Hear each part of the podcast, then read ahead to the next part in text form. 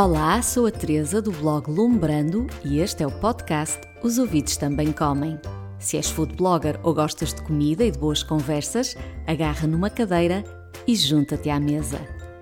Este é o episódio 5, em que o meu convidado é o chefe de pastelaria e padaria João Correia, um apaixonado pelos ingredientes naturais e pelos produtos feitos de raiz.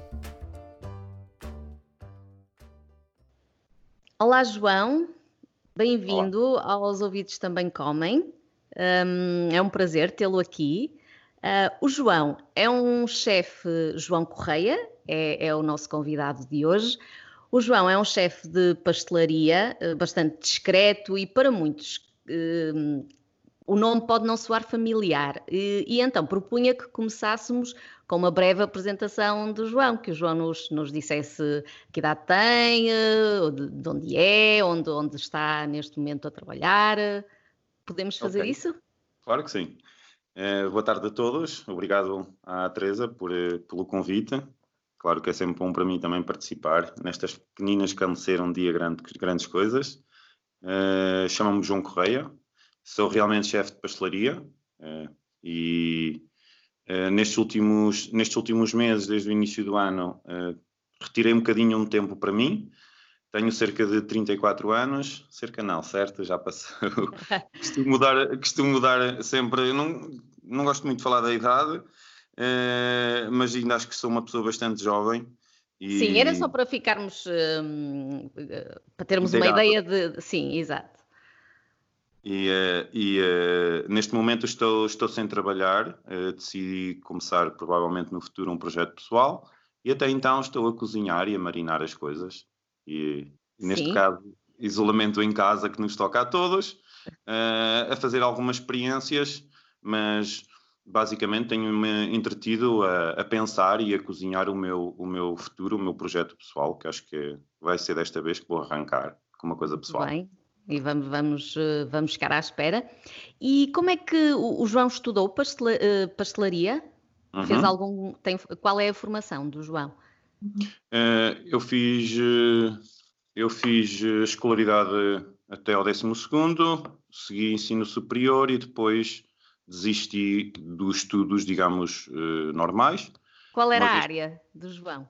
Era científico, já era a área de engenharia, era um bocadinho isso que eu queria. E depois enverdei pela área, sei lá, uh, pela área de, digamos, quase de sonho, é um bocadinho o meu hobby, gosto bastante da música, gosto bastante da produção, de musical e essas coisas. Ai, sim? Acabei, sim, acabei por ir para a área, para, para o estudo superior dentro dessa área.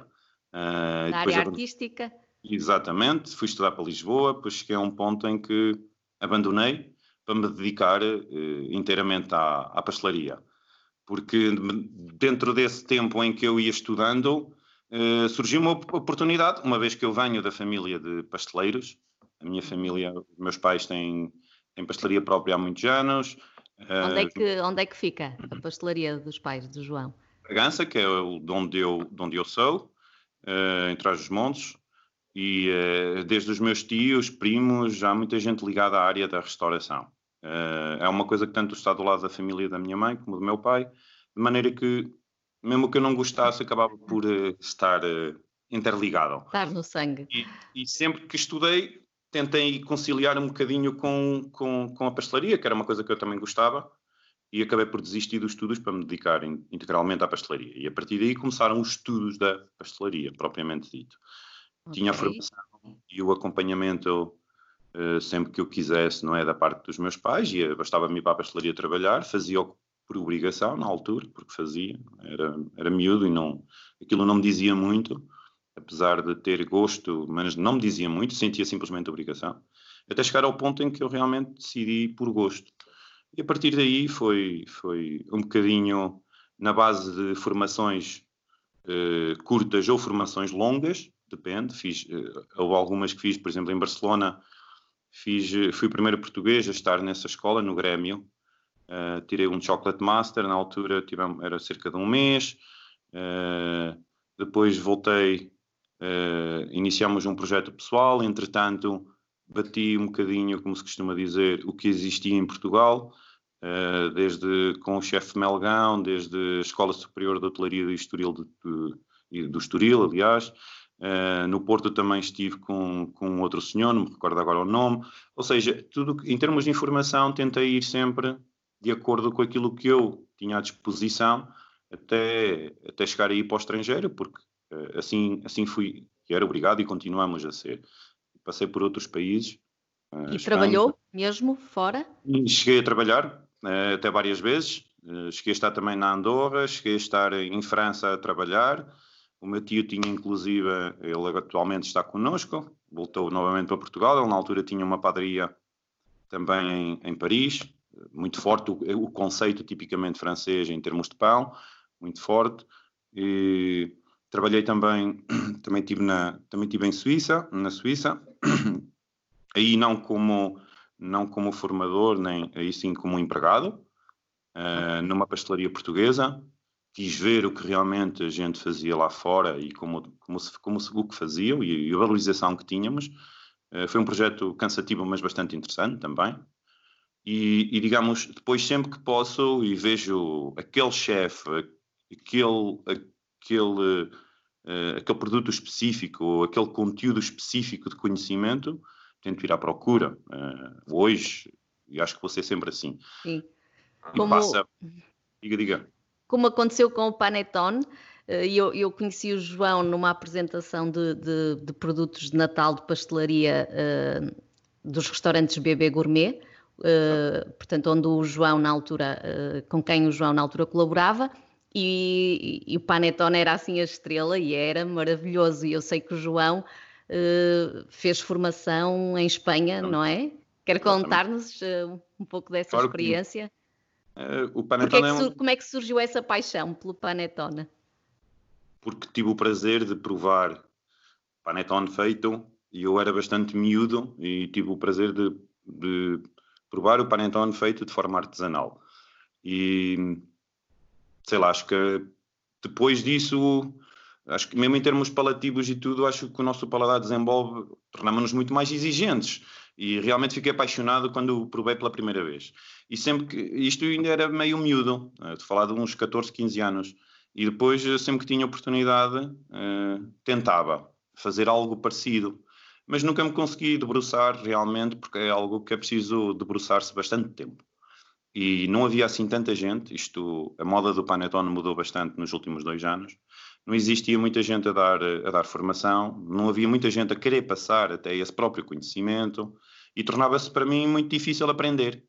Até que chegou a altura em que eu, à medida que eu fui crescendo, fui conhecendo pessoas e pessoas e pessoas e cheguei ao pé de uma pessoa e pergunto, pá, gostava mesmo de ser com ele. Entretanto, passado uma série de semanas, ele abre um curso precisamente de Panetone, falando do senhor Oriol Balaguer, em Barcelona, que tinha ganho dois anos antes o melhor Panetone de Espanha, eh, o melhor croissant de Espanha, pronto, uma, um senhor que realmente, um chefe de pastelaria realmente muito conhecido na, na área, com todo o mérito, e tive esse, esse prazer, pronto, foi com quem, com quem aprendi, e logicamente aquilo para mim foi a realização de um, de um mesmo de um, um de um, quase um sonho, porque em termos de produto, a complexidade que o produto tem, a beleza toda que o produto tem, conseguir realmente eh, eh, receber elogios da parte de quem me ensinou, passado semanas de ter recebido formação, significa que aprendi bem, mas uhum. acima de tudo estava a reproduzir o produto bem. Uh, também para eles foi, foi, foi importante, para mim mais ainda, e foi um prazer, sim senhora. E é este e... tipo de formação que eu gosto de receber e que eu recebo e que procuro ao longo destes anos todos, não tanto uma escola específica, porque a escola eu já tinha.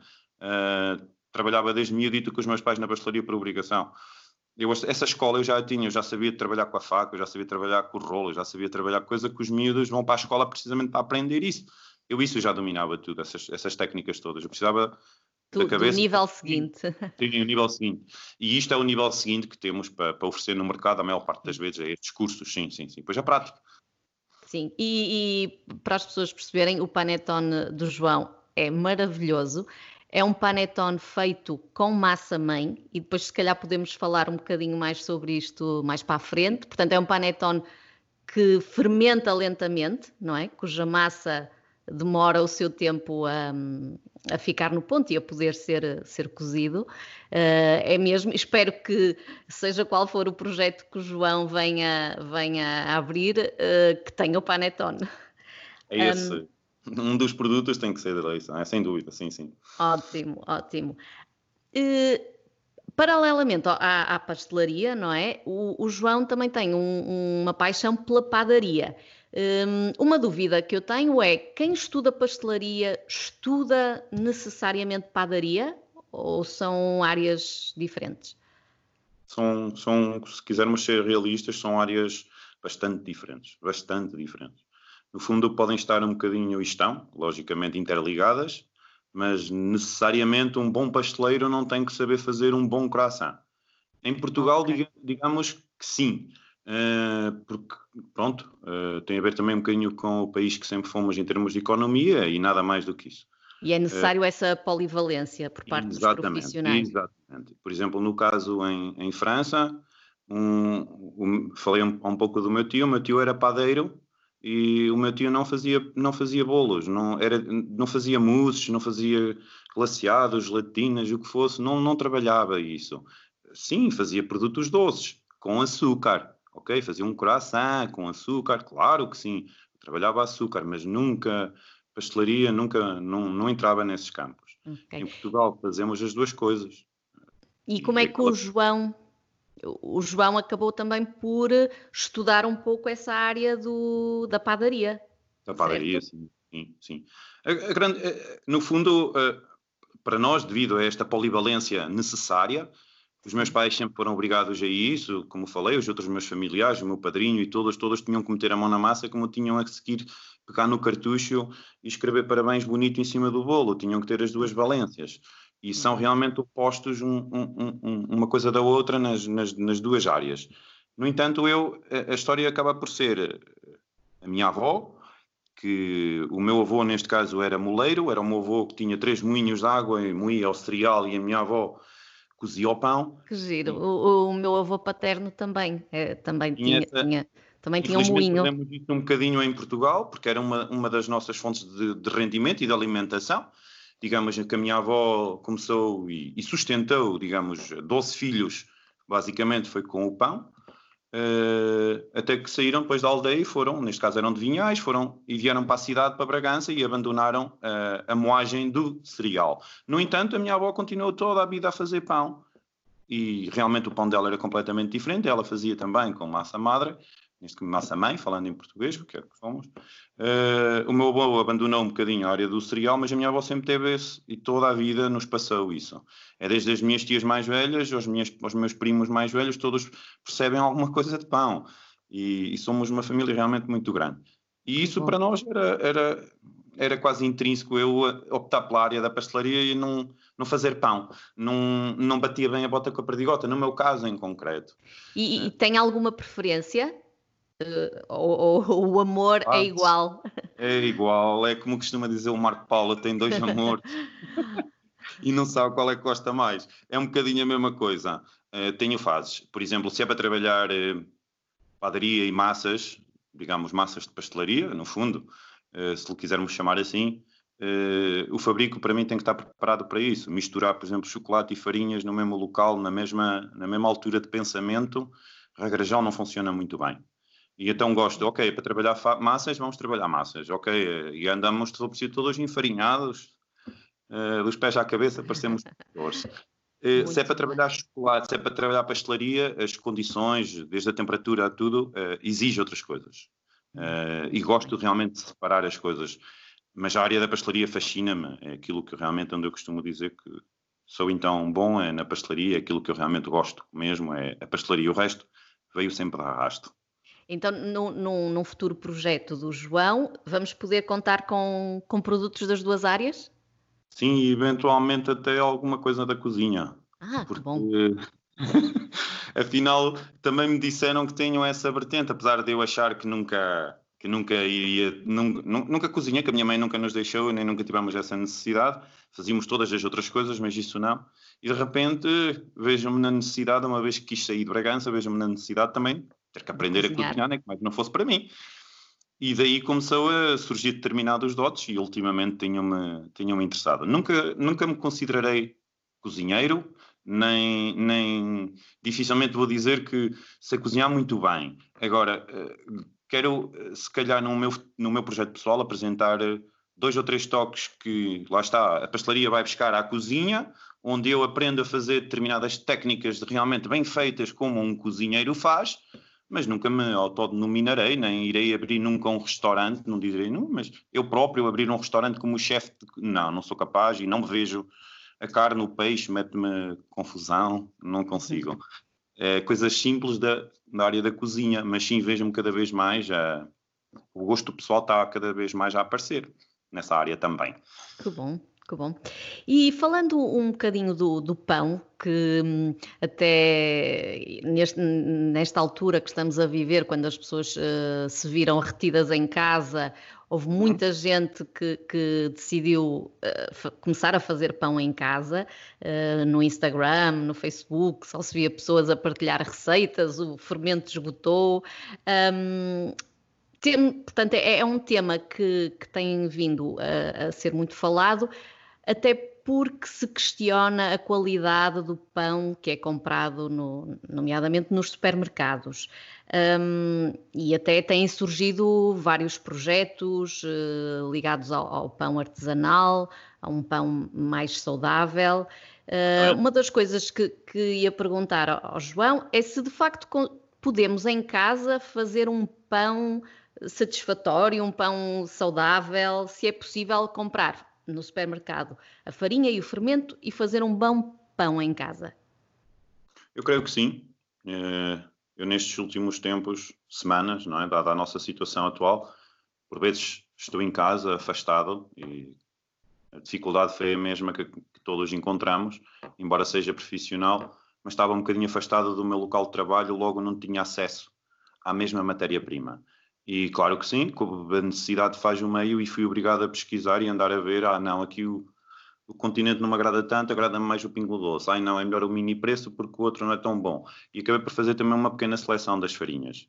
E consegui fazer, eh, não sendo só eu profissional, como as outras pessoas que estavam ao meu lado que não eram profissionais, ao fim de 4, 5 dias ali de estar ao pé de mim, já estavam também eles próprios a fazer sozinhos e a fazer pelo menos pão bastante saboroso. O aspecto, okay. claro que não era um aspecto tão profissional, mas para quem tinha começado há tão pouco tempo, em termos de sabor, estava a aprender muito bem. Ok. E depois, claro, agora vai ser uma questão de prática e de treino. O que eu quero dizer com isto é que realmente, se quisermos, uh, qualquer um de nós, com as farinhas que temos acesso nas grandes superfícies, uh, convém que também, uh, não só na farinha, mas nos outros alimentos, mas na farinha eh, que aprendamos a, a, ler um bocadinho os rótulos.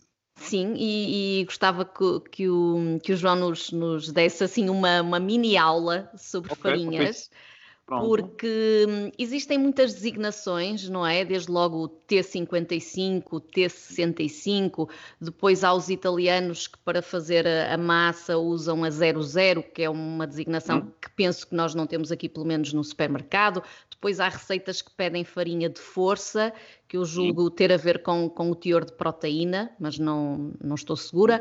Portanto, quando chegamos a uma prateleira de supermercado, o que é que devemos procurar para comprar, para conseguirmos fazer pão? Ok, então das primeiras, a primeira coisa, temos a farinha, o trigo base para fazer pão, o trigo base. Então temos que ter em atenção sempre isto. Sempre que compramos, eh, fermento não existe. Tem que ser sempre sem fermento, ok? Sem fermento. Sim. Mesmo que queiramos pegar na farinha T55, que é a farinha típica de pastelaria, porque dentro das farinhas T55 eh, temos farinhas também com mais força e com menos força. Menos força muitas, é, é tudo denominado pelo poder, pela quantidade de proteína que, que, a farinha contém. Não só a proteína influencia, okay? o, próprio, o próprio cereal, a mistura de cereais que são feitas também influencia bastante. Uh, muitas das vezes aí é que está o segredo, uh, e aí é que faz com que atinja mais níveis ou níveis superiores ou inferiores de proteína. Há uma coisa que as pessoas fazem no chocolate que por vezes também se faz na farinha, que é dizer assim: ah, a Teresa está a utilizar uma farinha com 11 de proteína, por isso a dela é melhor que a minha, que a minha só tem 8 ou 9. Quando falamos de 11, 11 gramas de por, proteína por, por 100 gramas? Por, por 1 quilo? Por, sim, por 1 por um quilo. Se falar em 100 um gramas, sim, exatamente. Ok. Ou seja, é, é, é, a velha história do chocolate, é a velha história da farinha. É, temos que saber aquilo que procuramos para o produto que queremos. Não podemos, a mesma farinha não serve para tudo. Começamos na farinha base para fazer pão T65, ok? okay. Mesmo o rótulo diz. Esta farinha contém uh, contém, um, contém um poder de proteína sempre acima dos 9, 10 é o ideal. Tem que ser sempre acima dos 9, 10, senão já entramos quase no campo da farinha T55. Okay? e, e só, só, uma dúvida, o, o, T, essa designação T55 ou T65, não tem a ver com o teor de proteína? Não, não tem. Tem a ver com o Simplesmente tipo... foi a sigla, que oh. não sei a designação, mas é uma sigla não só nacional como internacional. Não todas, não todas as, as empresas adotaram. Por exemplo, os franceses, como falou, refere por vezes, têm outras designações e outras, outras numerologias. No entanto, eles sabem a, a, a, a comparação. Eu, eu, achava, eu achava que tinha a ver com o tipo de moagem, de ser mais fina ou mais grossa, mas não. Pode ser também, tem a ver, é o que lhe estou a dizer, tem a ver com as numerologias. Não estudei, não, não, não, okay. não quero estar a mentir e dizer este, é porque é português, denominamos desta maneira. O espanhol, por exemplo, já denomina de outra maneira, já denomina okay. farinha, farinha de grande força, farinha de força, farinha floja, que é as farinhas, fra farinhas okay. fracas, entramos na, na área do T55, por exemplo, uma farinha para um, para, um, para um, biscoito, eu não quero redes de glúten fortes. Aliás, uma massa de biscoito nem precisa de formar, muitas vezes, a maior parte das vezes, nem forma a rede de glúten. Significa que eu não preciso. Se eu, se eu insiro uma farinha forte, eu não vou ter bolachas crocantes, vou ter bolachas provavelmente a parecerem biscoitos.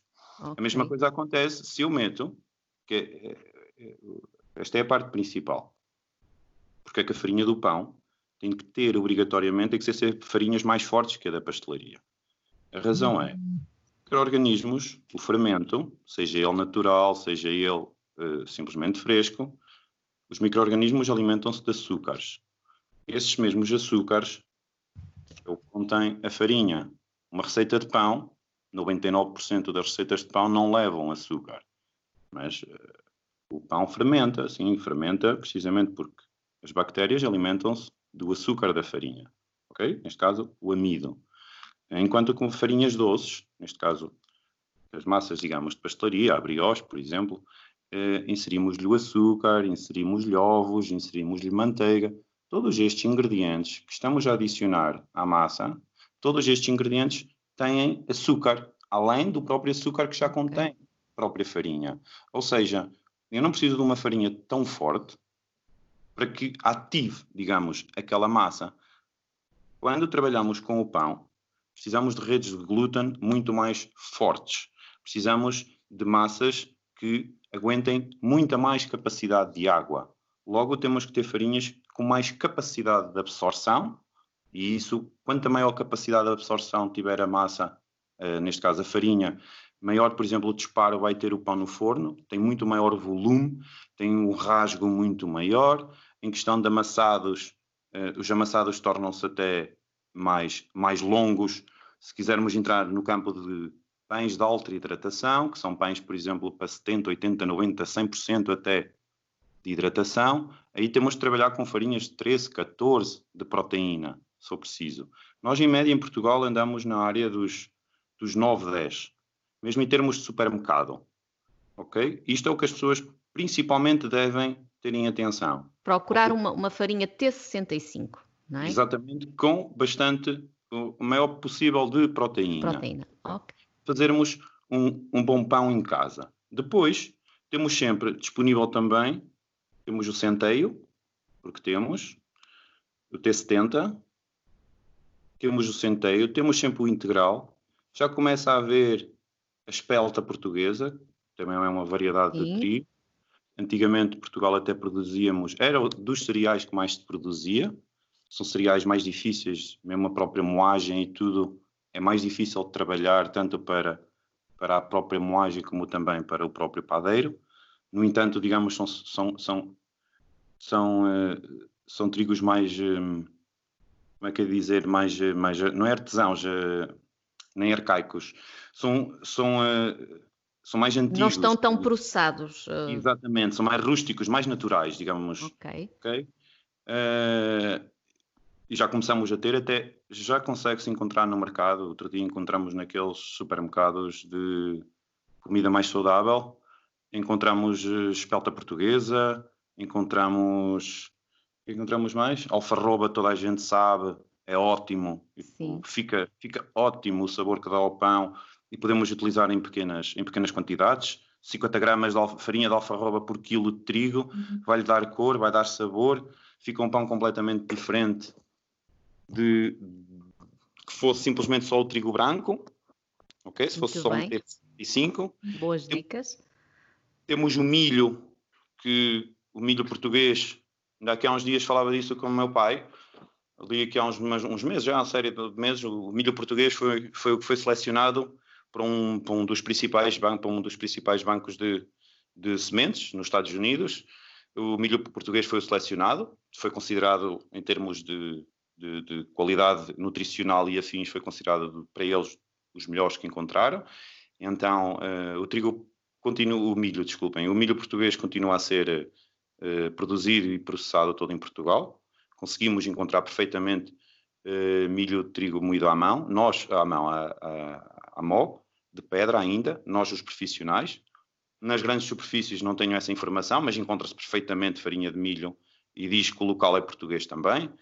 Uh, mais farinhas se encontram ainda. E tudo em pacotes pequenininhos. Tudo em pacotes pequenininhos de, de um quilo. Uh, as sementes é sempre, é sempre uma mais-valia. Ok? Por causa da semente, sejam elas quais forem que queiramos adicionar, faz toda a diferença depois num pão. Ajuda-nos bastante. Uh, nem que seja um pão de trigo branco só e um bocado de semente, seja sésamo, seja o que for, já lhe vai dar alguma textura e dar-lhe alguma dá-lhe coisas diferentes, sabores diferentes, aporta sabores diferentes. Se as deixarmos fermentar com água 4, eh, 5 dias, depende também da, do tipo de semente que utilizarmos, ainda vai provenciar outro, outro sabor ainda melhor ao pão. Tudo isto tem a ver com amor e carinho. Uh, São outros dos ingredientes que, que não podem faltar. Sem dúvida, sem dúvida. E, e depois a sentar, escrever as coisas e a pessoa, olha, hoje fiz assim e vou experimentar amanhã. Mesmo com fermento fresco que compramos simplesmente na padaria, uh, há o grande problema que é não tem mal nenhum comprar o fermento fresco na padaria e fazer pão em casa. Conseguimos um pão excelente, não é só hoje em dia agora estamos a começar a adotar um bocadinho esta moda, infelizmente. Se quiser falar um bocadinho deste assunto agora. E o, sim, e o, eu ia perguntar, falou do fermento fresco e o fermento eh, de padeiro desidratado, aquele que se vende em pacotinhos. Sim, no Não fundo é, é, a mesma coisa, sofreu o processo de desidratação.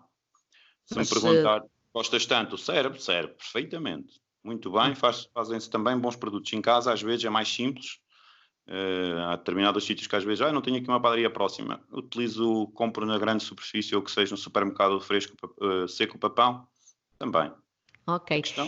E eh, durante estes dias vimos também muita gente a tentar fazer o seu próprio fermento. Eh, que eu sei que é também uma, uma área que o João gosta muito de se dedicar ao, seu isco. Eh, a primeira pergunta que eu, que eu gostava de fazer era que nome é que, qual é o nome que devemos dar ao fermento natural? Se são tudo sinónimos, isco, massa-mãe, fermento natural? Um, e uh, como é que o podemos fazer em casa? Ok. Uh, isto é assim, basicamente o fermento natural, na nossa designação em tradução para português, fermento natural, massa madre chamam-lhe os espanhóis, os espanhóis é, o francês chama levain, tem a ver com simplesmente é designação. Aquilo, a única coisa que aquilo leva é farinha e água. Farinha e água como falámos já um bocadinho, os micro-organismos alimentam-se de açúcar. Uh, neste caso, existem micro-organismos na água, na farinha, no próprio recipiente, nas nossas próprias mãos. Simplesmente aquilo que vamos fazer é, através de água e farinha, vamos fazer, vamos criar, digamos, vamos fazer reproduzir todos esses micro-organismos que existem e que estão à nossa volta e com, com, com contactamos a toda a hora. E com sucessivas repetições, hoje amasso 100 gramas de farinha, seja a farinha que for, lá está. Quanto mais, quanto mais proteína também tiver, pois mais desenvolvimento irá haver. Ok? Eh, uhum. Uh, podemos começar numa T65, 100 gramas, e podemos até fazer 100 por 100, um por um. 100 gramas de água, 100 gramas de farinha. E misturamos com uma colherzinha e deixamos dois, três dias. Que seja dois dias. Uh, ao fim desses dois dias, nós vemos um resultado, algo que cheira mal, algo que tem mau aspecto, algo que não está bem. Uh, significa que houve desenvolvimento de micro-organismos. Uh, repetimos o processo. Água novamente, farinha novamente. Nas mesmas mais, proporções? Mesmas proporções, por exemplo. E mais uma vez, outras 24, 48 horas. Tem a ver com, com, com o desenvolvimento. Uh, vemos como está, volta novamente, já começa a existir atividade, porque já se começa a ver atividade, se começa a ver, digamos, vida, a olho nu nós já conseguimos... Tipo bolhas... Eh, bolhas exatamente, o próprio cheiro já começa a, a ser um bocadinho mais lácteo, não tão acético, já começamos a ver ali ao fim de 4, 5 dias, já começamos a ver evolução, ok? Voltamos a repetir novamente o processo e depois, se assim quisermos, até podemos já começar a meter outro tipo de farinhas. Centeio porque quero que me lhe dê um bocadinho mais de sabor, um bocadinho de integral porque quero o sabor, um bocadinho de... E vamos sempre a mesma situação. Água, farinha, água, farinha. Não pode haver esquecimentos, não pode haver descuidos. Tem que ser sempre à mesma Constante. hora? Sim, mais convém. Convém, convém que tentemos respeitar ao máximo possível principalmente não que morra, não que tenha mal, mas simplesmente uh, quanto mais rigorosos formos, tanto na questão da temperatura, da conservação e todo este processo que estamos a falar, a iniciação de um fermento natural, é tudo, é tudo à temperatura ambiente. ambiente e, e podemos usar, por exemplo, um frasco e tapamos sem tapar hermeticamente, não tapamos, como é que fazemos? numa fase inicial, sempre, durante este processo todo que estamos a falar, sempre entreaberto. Okay. Não está tapado, não está fechado. Quero que entre ar, mas não quero que entrar uh, em demasia ao ponto de ganhar uma crosta muito sólida. Isso não deve acontecer, mas algum ar deve entrar também. Aquilo que, uma dica, há quem Sim. utilize sumo de, sumo de uma fruta qualquer, proveniente, seja maçã, seja a própria uva passa, seja o que for, mas em vez de utilizarmos a água logo no início, na primeira vez que vamos fazer 100 por 100, em vez de utilizar a água da torneira, simplesmente, que não se deve a primeira vez, o ideal é até ser mineral. Devemos, eh, devemos utilizar, por exemplo, um sumo, mas sumo feito por nós, onde fervi, okay. deixei estar 3 ou 4 dias a, a maçã na água, seco aquilo tudo e o sumo que eu coei limpo é a água que eu vou adicionar à farinha numa primeira fase. Vai ajudar à, à fermentação. Exatamente, ou seja, estou a adicionar-lhe no fundo açúcares naturais, neste caso basicamente a frutose, que é o, o açúcar proveniente da fruta. E obviamente, como repetindo novamente, os micro-organismos alimentam-se de açúcar. Hum. Seja esse açúcar eh, que tenha esse açúcar um poder adulcorante, que é o caso da frutose, é doce ao nosso toque à língua é doce. Hum. No caso do amido não é doce, mas é a molécula de açúcar mais complexa. É daquilo que os micro-organismos mais gostam até, é do amido. Uh, e onde eu quero chegar é, se não quisermos ter esse trabalho, simplesmente adicionamos um grama, dois, de mel. O melhor mel possível sim. também.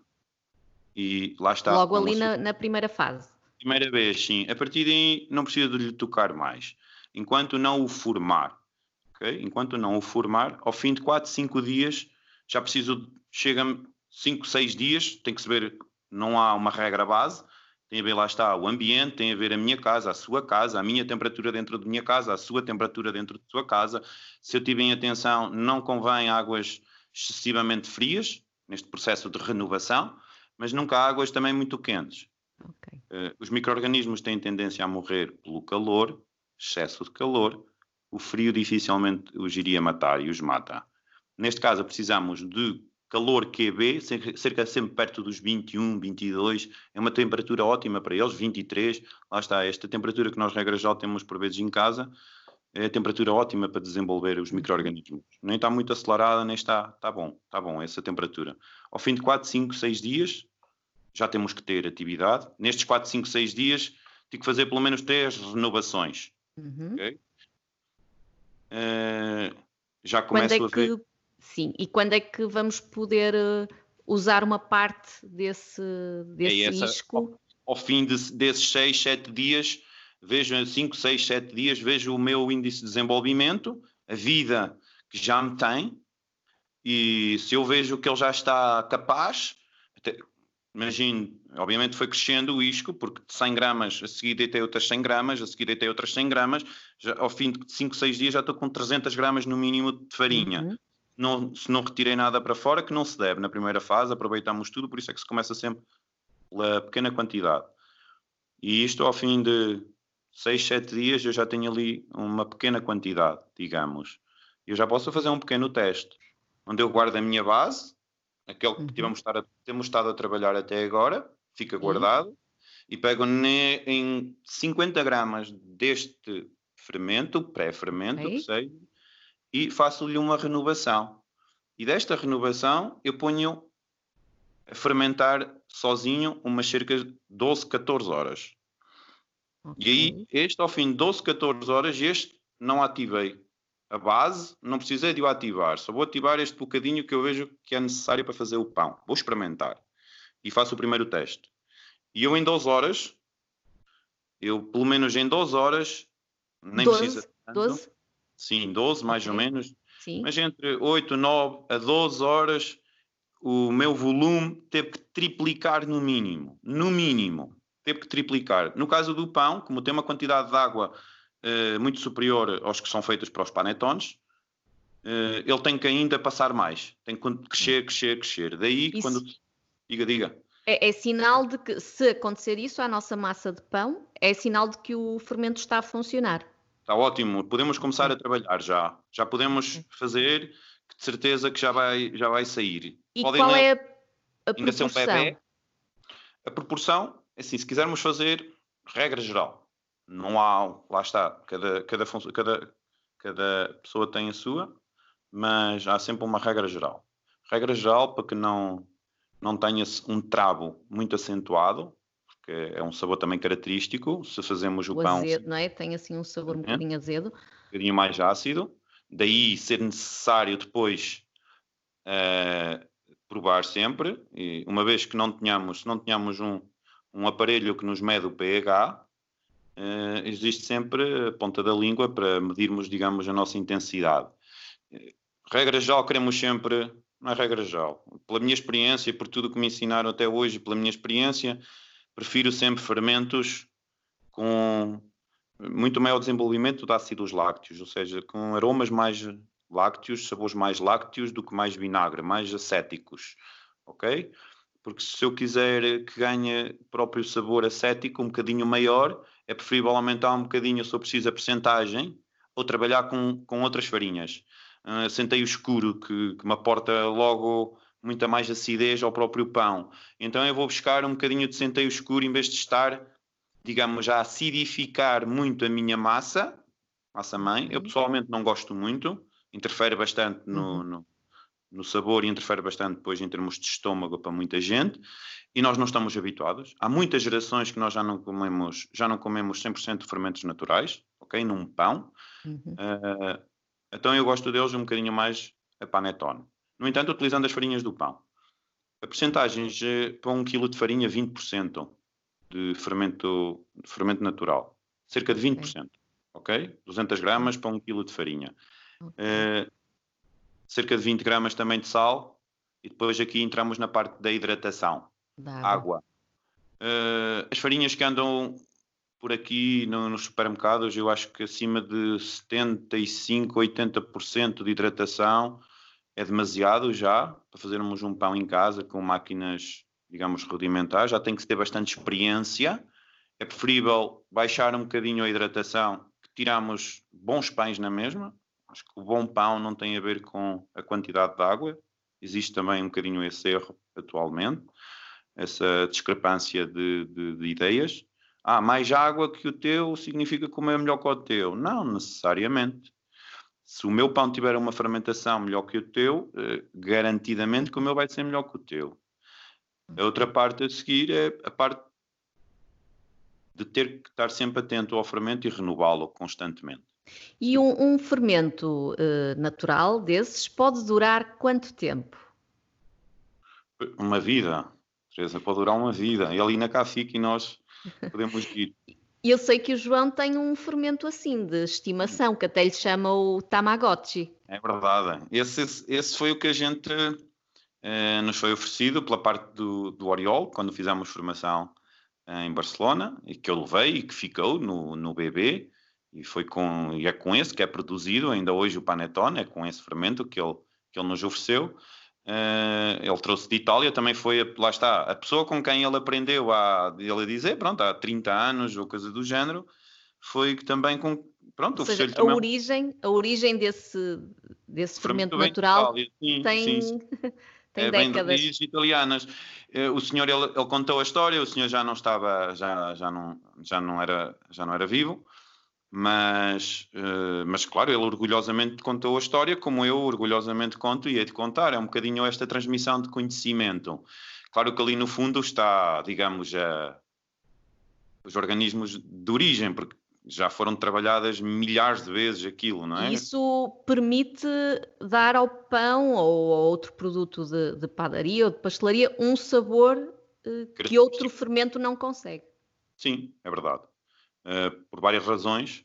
A forma como depois o, o, fermento chega, porque no fundo o fermento do padeiro, eh, no fundo, não, é exatamente a mesma coisa que nós estamos a falar. A indústria dos fermentos passa por, começa por um processo idêntico àquele que nós acabamos de falar. Simplesmente, obviamente, para na altura, a própria indústria, para manuseamento, facilidade de manuseamento, de conservação e tudo isso, o fermento acaba por ser, chega àquela, atinge aquela textura tipo pasta e, e é feito aqueles retângulozinhos. Uma pequena pausa aqui na minha conversa com o chefe João Correia, só para explicar-vos que a meio da entrevista ficamos sem rede, tivemos de fazer uma nova ligação e é por isso que agora, quando retomar a entrevista, o som vai estar um bocadinho estranho, mas depois volta ao normal e nós retomamos a conversa no exato ponto onde estávamos, por isso, continuem connosco. Estávamos a falar então do, do fermento eh, e o João estava, só para hum, terminarmos este tema do fermento, estava a dizer-nos que podemos usar eh, então o fermento industrial se não, se não tivermos a oportunidade de fazer o, o nosso próprio fermento. Era isso, não era? Exatamente. No fundo, todo o processo do que chamamos fermento fresco, fermento padeiro, o processo que a indústria faz é exatamente muito semelhante àquele que a gente teve a explicar e a falar. Uh, Resume-se depois, obviamente, eles apresentam aquele fermento em forma quase de pasta dura, um quadradinho, um retângulo, digamos, precisamente para, para, foi para facilitar também a, a conservação e para facilitar o manuseamento. Mas no fundo o processo é exatamente a mesma coisa. Ok. E o que eu, o que eu queria acrescentar é que uh, é exatamente a mesma coisa. Não igual em termos de sabor, em termos de conservação, não é a mesma coisa. No entanto, podemos fazer um excelente pão só com esse fermento. O, o, o grande conselho que eu dou às pessoas é utilizem cerca de, no máximo, 10% desse fermento para o quilo de farinha. Ou seja, 10 gramas é mais que suficiente para um quilo de farinha. Isto vai fazer é com que o, o próprio pão demore muito tempo a fermentar. Mas isso não tem. É, lá está, é a grande diferença entre o pão, o pão industrial e o pão artesanal, mesmo sem fermento natural, porque nem tudo tem que levar fermento natural, nem sempre dá, dar dá, mas é, às vezes é, é, muito complexo em termos de, em termos de realização. Fazer, por exemplo, croissant simplesmente só com fermento natural é quase impossível, digamos, para uma pastelaria uh, ganhar esse processo todo, é super complexo, ou seja, tem que se recorrer a esse fermento. No entanto, okay. as doses têm que ser uh, mais reduzidas e fazer também as coisas com paciência, em lume brando. Tá ok, acho muito bem.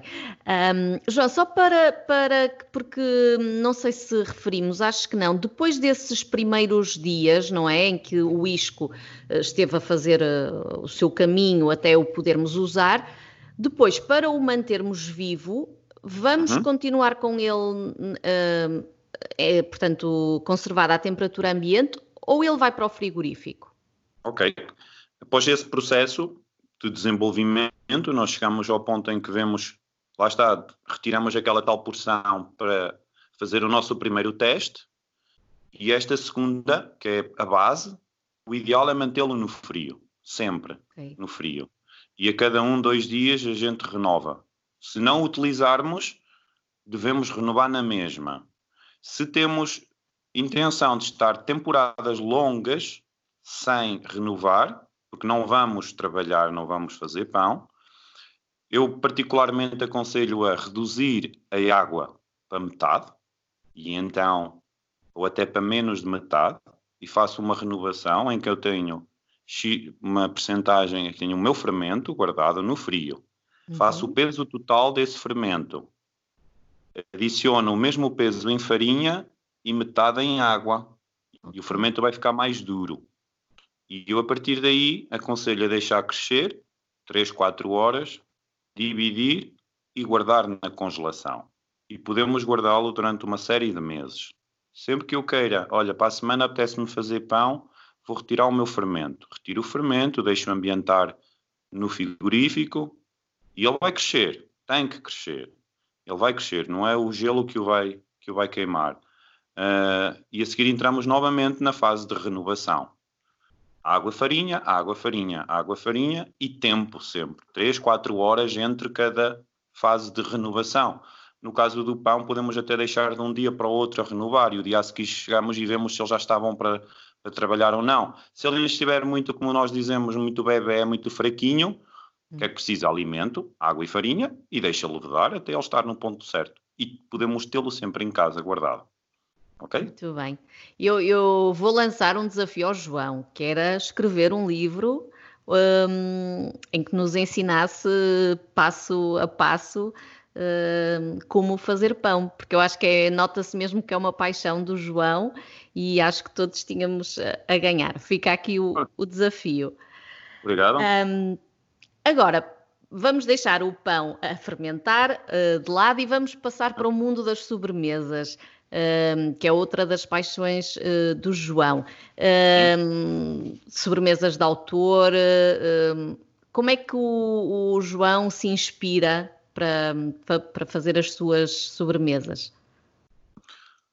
Naquilo que como, no que vejo, mas acima de tudo uh, identifico-me imenso com o como. Tenho, tenho bastante interesse em sempre provar coisas novas uh, seja do que for, não tem a ver só com pastelaria, lá está, tem a ver com um bocadinho com tudo, e acaba por ser um bocadinho assim. Agora houve uma marca famosa no, portuguesa que lançou um sumo novo, e então diz que é o compal, uh, desculpem, que é, que é a framboesa, com, a framboesa com a pera. E realmente outro dia dei-me ao trabalho, apesar de saber os açúcares que tem, não importa se é bom, se é mau para mim, isso não importa. Simplesmente a curiosidade do, do, da combinação. Claro que conhecia, mas deixa-me lá provar. E eu, epá, se calhar daqui, se eu adicionasse mais isto e mais aquilo, eu fazia aqui qualquer coisa. Desde iogurtes, desde estas coisas. Acho que é um bocadinho por aqui. Quando fazemos as coisas de autor, porque acho que a autoria, neste caso, tem a ver com um bocadinho daquilo que nós somos. Aquilo, é o que digo por vezes às pessoas que trabalham comigo, é já cheguei a um ponto, apesar de ser um, uma pessoa que adora livros e e ando sempre com os livros e estou sempre atento. Uh, este, este, por exemplo, este novo projeto tem a ver não tanto com abrir o livro e querer fazer como aquele chefe pasteleiro fez, este bolo que adoro, mas mais de fechar o livro, pela primeira vez, fechar realmente o livro e inspirar-me meramente naquilo que, que eu sou, aquilo que eu já vivi, as pessoas que já contactaram comigo, os sabores que me deixaram, as memórias que eu trago e que, que me lembro de infância uh, e não só de infância, mas é um bocadinho. Acho que quando chegamos a este mar é que chegamos mesmo ao ponto de dizer assim: não, se eu tenho uh, conhecimento científico para poder formular uma mousse porque é que eu hei de estar a fazer a mousse que me ensinou a fazer naquela formação? Não, já não faço, quero criar eu a minha própria uhum. mousse. E no fundo esta é que é a autoria e a minha fonte de inspiração. E há espaço nessa, nessa criação e nesse processo, há espaço para, para a pastelaria tradicional portuguesa ou para até para aquelas receitas conventuais? O João gosta dessa, dessa herança portuguesa? Bastante, bastante. Por acaso, bastante. Não, não replico tudo, principalmente a parte dos doces conventuais, em que o doce conventual adoro a técnica, não adoro tanto o sabor. Muito, muito doce, muito açúcar em muitas coisas. No entanto, adoro muitas técnicas que ali foram criadas, que é a grande raiz, muitas das vezes, da, da pastelaria moderna. E Portugal deixou um bocadinho isso ao mundo, apesar de ser bastante desconhecido, infelizmente, a nossa história Sim. nessa uhum. área. Uh, mas deixamos muito ao mundo. E, e eu, isso, obviamente, lá está, mais uma vez. Se eu quero fazer uma coisa de autor, eu não posso fingir que eu fui alimentado desde miudinho com framboesas e amoras, porque dificilmente. As amoras íamos apanhá-las aqui às silvas, em Bragança, íamos ao monte a apanhar as, as amoras no, no, tempo delas, quando trovoava e afim já que era bom, que as amoras rebentavam e estava muito calor. Percebe? É um bocadinho por aqui, acho que devemos ser aquilo que somos e não outras coisas. E, é, e pronto, acho que por falar nessa, nessa questão de, de ser genuíno, e uh, eu sei que o João tem uh, muito cuidado com os, os, ingredientes que utiliza, e, por exemplo, sei que não, na questão dos corantes, uh, dos sabores, que não, não usa produtos artificiais, certo? Certo, daí a paixão pelos fermentos naturais. É, eu quero fazer qualquer coisa, mas eu tenho que adicionar os químicos à farinha, onde Portugal, em vez de alimentarmos a indústria, a indústria das farinhas, alimentamos a indústria dos conservantes, emulsionantes e, como se chama na gíria, os cocktails de, de, de, de, enzimas. E na área da pastelaria, falando em mousses, falando em chocolate, falando. é exatamente a mesma coisa. Se eu quero um, uma mousse em que quero que tenha o máximo sabor de fruta, neste caso laranja. Uhum. Uh, dificilmente a maior parte das, das, dos pasteleiros e das pastelarias produzem um creme de laranja com realmente com laranjas. Não o fazem. Uh, Porque isso também, isso também iria implicar depois uh, preços, não é? Que, hum, que, não é, muitos negócios acham que não que o consumidor não, não é? Exatamente. Por vezes o, o, grande problema é sempre a questão do preço, mas acho que aqui o grande problema também foi um bocadinho uh, termos-nos desleixado, termos-nos acomodado e com a, com a, com a, desde que apareceu toda esta indústria renovada na área da alimentação, em que eu quase não preciso de saber o que é uma vaca para ter o leite em casa, Uh, o leite vem de onde? Do pacote? Não, continua a vir da vaca, é exatamente o mesmo princípio. Agora, se eu tenho esta educação, ou se a transmito, é uma coisa. Uh, e o que nos falta, por vezes, acho que perdemos um bocadinho isso. E aquele bom profissional, o bom pasteleiro, o bom cozinheiro, o bom padeiro, uh, tem gosto, ou devia ter, ou deve ter gosto, em apresentar e educar o seu cliente da melhor forma possível, neste caso o mais natural possível, e devemos ter esse cuidado, uh, porque senão nem temos genuinidade, não temos, eh, não somos autênticos, não estamos ainda por cima, não estamos a dar, estamos a dar veneno às pessoas, não, não estamos a dar, estamos a vender veneno às pessoas, Exato. quando nem sequer sabemos que esse mesmo veneno já nos venderam a nós e estão, estamos a alimentar uma indústria gigante, eu e outros colegas profissionais. E quando chegamos, temos que chegar a um ponto em dizer basta. Eu sei, Teresa, que por vezes sou, sou mais um, eh, ou melhor, não sou, sou, sou realmente só mais um, e, e sou, sou um bastante diferente. Quase ninguém tem o mesmo pensamento e até não se sacrifica, porque isto depois exige muito sacrifício pessoal, como claro. deve imaginar, uh, para que realmente querermos ser assim mas eu não consigo vender-me, eu não consigo, e, e, se mais profissionais houvesse como eu, certamente mais eh, consumidores e apreciadores haveria Sim, como a três. E acho que, que, também, também eh, os consumidores também têm que, que, ser mais exigentes, não é? E, e, e eu acho que, que estamos no, no, no, bom caminho. Eu acho que sim, que o caminho estamos, a, estamos a percorrer finalmente um caminho correto, cada vez se vê mais. Há mais Há projetos de, de, de pão artesanal. De norte a sul do país, inclusive até para o interior, tenho estado bastante atento às jovens como eu, e não importa, mas idênticos, a criarem padarias de raiz simplesmente para produzir pão com fermento natural. Uh, no interior do país, no litoral, norte, sul, ilhas inclusive, já estive com gente dos Açores a produzir também dessa maneira. Uh, ou seja, a mudança está a chegar. Que bom. E, e, e, as pessoas estão atentas, o consumidor está atento, o consumidor quer, tem curiosidade, a informação está aí e obriga-nos a nós, profissionais, a trabalhar mais e a aguçar cada vez mais a nossa mente a fazer mais e melhor. E hum, só há bocado, quando falamos do pão, não falamos da questão do glúten. E eu ia só perguntar ao, ao João uh, qual a, a, sua opinião em, em, relação ao glúten, por exemplo, para quem não é, quem, quem não é alérgico ou intolerante ao glúten, vê alguma vantagem em, em evitar uh, pão com glúten e, e outros alimentos com glúten? É, é uma área bastante. Ou deixamos isso para os nutricionistas? Sim, é, é até os próprios nutricionistas, segundo aquilo que eu também tenho lido, é uma área bastante, bastante polémica, até ainda, ainda um bocadinho, ainda há um bocadinho algumas, algumas confusões em tudo, e há determinadas pessoas a desenvolverem estudos que indicam precisamente que há 60, 70 anos não existia praticamente ninguém intolerante, quanto mais celíaco. Uh, isto é. pode ter a ver com o processamento das farinhas, não é? Exatamente. Ao longo de. E depois vamos a. E, ok, então quando é que se começou a processar farinhas? Ah, foi mais ou menos a partir desta altura. Ah, e quando é que se deixou o padeiro, quando é que começou a utilizar o dito fermento tão industrial, que deixou de ter que ter o trabalho que a minha avó tinha a fazer o pão dela? Ah, foi mais ou menos há X anos. Ok, então vamos analisar isto daqui para a frente.